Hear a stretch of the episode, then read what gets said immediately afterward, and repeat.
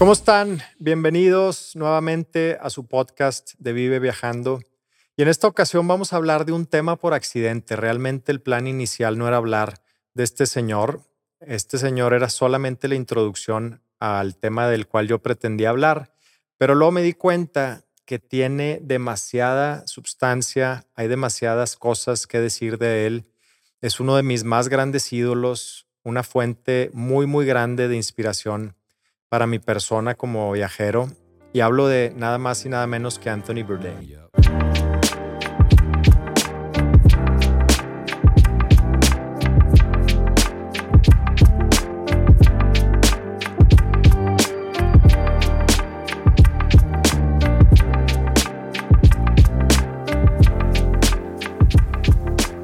quiero platicarles un poquito de la vida de este señor. Anthony Bourdain, como todos bien lo conocen, pues alcanzó la fama ya muy grande, pero pocos lo conocieron eh, en sus primeros años. Eh, tengo, me queda mal decirlo, pero yo sí lo seguí desde sus inicios. Eh, realmente era, era uno de mis más grandes ídolos y bueno, pues todos sabemos el trágico desenlace. Si quieren más al ratito entramos en ese tema. Y bueno, este es un podcast de viajes. Ustedes podrán decir, ¿qué tiene que ver Anthony Bourdain? Bueno, realmente todo tiene todo que ver. Eh, Anthony Bourdain es un gran poeta, un, autor, un viajero, un romántico. Es una persona realmente para nosotros que disfrutamos del, gusto de viajar, es una fuente de inspiración para mí y me atrevo a decir que para muchos otros. Y bueno, Anthony Bourdain nace en Nueva York, eh, crece en Nueva Jersey y posteriormente, por ahí de sus 18, 20 años, se va al estado de Massachusetts, a la parte de Cape Cod, y es donde inicia su carrera como, digamos, su carrera en la, en la cocina, que posteriormente esto lo llevaría a ser un viajero incansable. Él, bueno, Bourdain tiene orígenes franceses, entonces realmente él, él dice que su despertar como, como digamos, eh, foodie eh, es en, un, en sus años de niñez, cuando los papás lo llevan a Francia a visitar a sus familiares y por primera vez prueba un ostión. Entonces aquí fue cuando Bourdain como que se quedó muy impresionado y fue como su despertar como, digamos, en el mundo gastronómico. Y bueno, eh, en sus años de juventud eh, fue una persona muy alocada, estuvo muy metido en las drogas, eh, adicto a la, heroína. Y en este inter, él estaba viviendo en Cape Cod, empezó como lavaplatos y él veía para arriba a los, a los chefs porque los veía así como rockstars, hacían lo que querían, traían a todas las viejas, a todas las chavas vueltas locas, eran como una especie de, de bravados, así gente que él admiraba mucho. Entonces, poco a poco, él fue ascendiendo de lavaplatos a mesero y a capitán hasta que llegó a ser chef. Y bueno, es, así pasó una gran parte de su juventud hasta que posteriormente, ya en una edad mayor, eh, llega a la ciudad de Nueva York y trabaja en decenas de restaurantes como chef hasta que llega a uno francés, que eh, la pronunciación quizá no la diga de forma correcta, pero es lejal. Em, es, es, difícil eh, eh, pronunciarlo, realmente no importa, no tiene relevancia. Él alcanza, digamos, ahora sí que el éxito o la fama estando como chef ejecutivo en este restaurante de origen francés. Y bueno, a la par de que él era chef, siempre ha sido un gran poeta y un gran escritor. Y, y en este lapso escribe un artículo muy famoso que se llama Don't Eat Before Reading This. No leas esto antes de comer. Y lo escribe en un, en un periódico eh, muy, muy famoso en la ciudad de Nueva York que se llama The New Yorker. Y resulta que este artículo también redactado, que está disponible, ustedes los pueden, si lo googlean, lo pueden leer, eh, eh, saca a la luz muchos de los secretos de los chefs, eh, algunas prácticas de restaurantes para ahorrar, cosas que resultan un poquito grotescas. Y, y realmente es cuando su primer ventana a la fama. Posteriormente a esto, lo voltean a ver obviamente casas editoras y escribe un libro que es, creo yo, mi libro favorito en el mundo y se llama Kitchen Confidential. Y es un gran, gran libro. Eh, tengo que confesar que yo no lo leí, más bien lo, lo escuché en audiobook. Lo quiero leer porque realmente muchos de los términos, como, como es eh, lenguaje gastronómico y de gente que está muy familiarizado con el mundo de la gastronomía, hay muchas cosas que escuchándolo en inglés no lo entendí.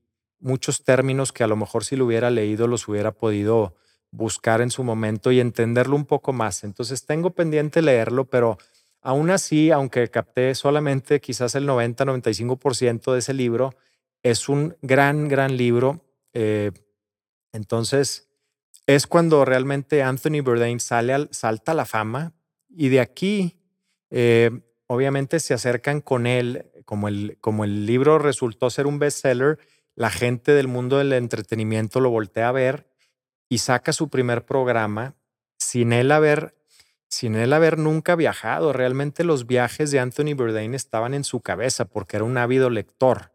Entonces él conocía el mundo a través de los libros, pero nunca viajó. Entonces la gente que lo contrata para hacer un, como digamos, un programa de, este, de las diferentes culturas y cocinas alrededor del mundo, que se llamaba A Cook's Tour, realmente ese fue su primer viaje. Anthony Bourdain llega a Japón sin haberlo jamás pisado antes. Y bueno, empieza a obviamente improvisar y al principio las cosas salieron mal, pero poco a poco él con este talento nato que tenía, lo fue llevando de una manera exitosa hasta pues convertirse en poco a poco en una figura muy muy importante, este, un, un líder de opinión en temas gastronómicos y de viajes. Posteriormente este show llega eh, obviamente No Reservations, que es, que es realmente cuando yo lo empecé a seguir. Iba de un, de un destino a otro por todo el mundo y, era un viaje muy, muy padre porque no era un viaje eh, del típico que te dice, mira, aquí está lo más turístico, por decir algo, si es París, aquí está la Torre Eiffel y aquí está el río Sena, etc. Anthony Bourdain se metía con los locales, conocía a los chefs, se metía en los bares de mala muerte. Realmente era un programa súper eh, moderno para su tiempo. Ahorita lo vemos ya un poquito más normal, pero creo yo que fue pionero él en, este tipo de, de, viajes así muy, muy locales. Después de No Reservations vino The Layover y bueno, ya al final, eh, en sus últimos años, viene Parts Unknown, que ya lo, lo hace con CNN y es cuando ya realmente él estaba en su, digamos que en la cúspide de, su vida, de, de, su fama. Entonces, bueno, yo les digo que yo crecí escuchando y viendo a este, a este señor y me acuerdo que para mí era, yo lo veía así para arriba decía, yo me quiero dedicar a lo mismo que este cabrón, qué buena vida. Yo pensaba que él tenía el mejor trabajo del mundo y de hecho lo comentaba, me acuerdo que veía con mi papá, yo le ponía los programas a mi papá para que viera lo que hacía Anthony Bourdain y me acuerdo muy, muy claramente que a él no le causaba la misma sensación o ese, o ese sentimiento de asombro, de, admiración, mi papá lo veía, pues, pues está bien, digo, está padre, pero no entendía por qué yo vibraba tanto con él. Entonces se me quedó muy grabado eso. Les recomiendo, si ustedes no lo conocen, que vean Roadrunner. Roadrunner es, habla de la vida de este señor, de cómo eh, se fue metiendo en una espiral hasta, hasta llegar a ese trágico final, que ahorita platicamos de él. Entonces, Roadrunner entrevista a toda su gente más allegada, a su familia, a sus mejores amigos, y, te, y realmente te hace eh, ver los problemas mentales y situaciones que enfrentaba Anthony Bourdain, porque nosotros desde fuera lo veíamos como, un hombre realizado, exitoso, con el mejor trabajo del mundo, pero él en, su interior era un hombre muy infeliz, eh, muy, muy triste, muy cansado Eh, y bueno, es, es, es, muy bonito este documental, muy triste a la vez, pero vale la pena, Roadrunner. Hay una escena muy, muy clave en este documental donde él está con una psicoterapeuta argentina y está platicando con ella, está teniendo una terapia y le dice, es que hasta las cosas más mínimas de repente me detonan. El simple hecho de comerme una mala hamburguesa en un aeropuerto me puede llevar a días de depresión. No estoy feliz con mi vida. Y bueno, realmente ver esto para mí fue un shock, por lo mismo que les digo que uno lo ve desde afuera como, como el hombre más feliz del mundo y bueno, nos llevamos una sorpresa. En sus últimos años, ya los últimos dos o tres años de vida, conoce a Asia Argento, que es una actriz italiana de mucha, digamos, dinastía, porque el papá de él también fue de ella fue director. Es una dinastía de, de, pues digamos, una familia del, en el cine, de cine. Y conoce a ese Argento precisamente grabando un documental en Roma y se enamora perdidamente de ella. Él en este entonces estaba enfrentando una crisis muy fuerte y hace Argento la ve como una como un oasis, digamos, como una persona que va a venir a curar esos males y él se deja ir como Gordon Tobogán y le entrega todo a ese Argento, todo su, todo su ser. No, hablo de solamente dinero porque también hubo obviamente dinero, pero le entrega todo su corazón y, se deja ir con Asia Argento. Y Asia Argento, pues obviamente tuvieron una relación este, bastante eh, turbulenta porque obviamente esta mujer es, es algo complicada, es, también tuvo sus, sus, años locos. Entonces los dos vienen de, digamos, de, de pasados eh, complicados, pero bueno, ella, ella un poquito más, más joven y más saludable mentalmente, eh, pues lo deja, ahora sí que lo deja Anthony Bourdain y, y se, se, ve con un, con un este periodista francés en uno de los hoteles donde ellos, donde Anthony Bourdain y Asia tenían, digamos que un bond muy particular, donde ellos pasaban momentos muy felices. Ella no sé si lo hizo con dolo o no, pero resulta que ven a Asia Argento con este periodista francés de la mano, dándose besos, y Anthony Bourdain en su, en su punto más, más bajo de su vida, este, pues ahora sí que llega a ese final tan triste que todos conocemos. Y bueno, él sale, bueno, se despide realmente de su vida de una manera pues muy trágica, pero como era él, no lo podía dejar solamente así. Hace algo muy artístico. Él tenía una fascinación con el Congo. Él tenía un gusto muy particular por la película Apocalypse Now. Eh, y bueno, no les quiero platicar para que vean el documental de Roadrunner, pero él este, hace su salida de este mundo con un post en Instagram de un, un story, un video, con una escena de, este, de esta película y un mensaje que tiene mucho, mucho peso detrás. Entonces, para, los voy a dejar con el, con el enigma para que vean el documental. Eh, la última conversación, que las últimas palabras de Anthony Bourdain son las siguientes y se las voy a leer. Eh, pregunta Anthony Bourdain, ese fue un chat con Asia Argento antes de quitarse la vida y le dice Anthony Bourdain a Asia, le dice, ¿hay algo que pueda yo hacer? Y le dice Argento, Asia Argento a Tony, le dice, eh, stop busting my balls. Es como, deja de tocarme los huevos, prácticamente. Esa es la traducción literal. Y Anthony Bourdain, su último texto y sus últimas palabras escritas como tal fueron OK.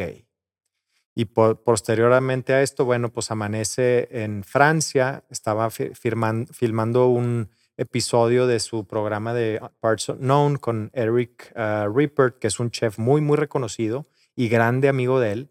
Y fue Eric Ripper quien lo encuentra eh, eh, ahorcado en su bañera con un cinto de esos de las batas de, de hotel. Y bueno, posteriormente a esto, obviamente los tributos no se hicieron esperar. Llegaron decenas y centenas de personas a Lejal eh, repito, no sé cómo se pronuncia porque está en francés, pero Lejal o algo así. Eso es el restaurante donde él trabajaba en, en Nueva York. Y llega todo mundo, obviamente, con flores y pues ahora sí que es cuando él realmente salta a la fama, ahora sí como toda una leyenda. De por sí ya lo era en vida, pero pues con, con la muerte se hace todavía más famoso.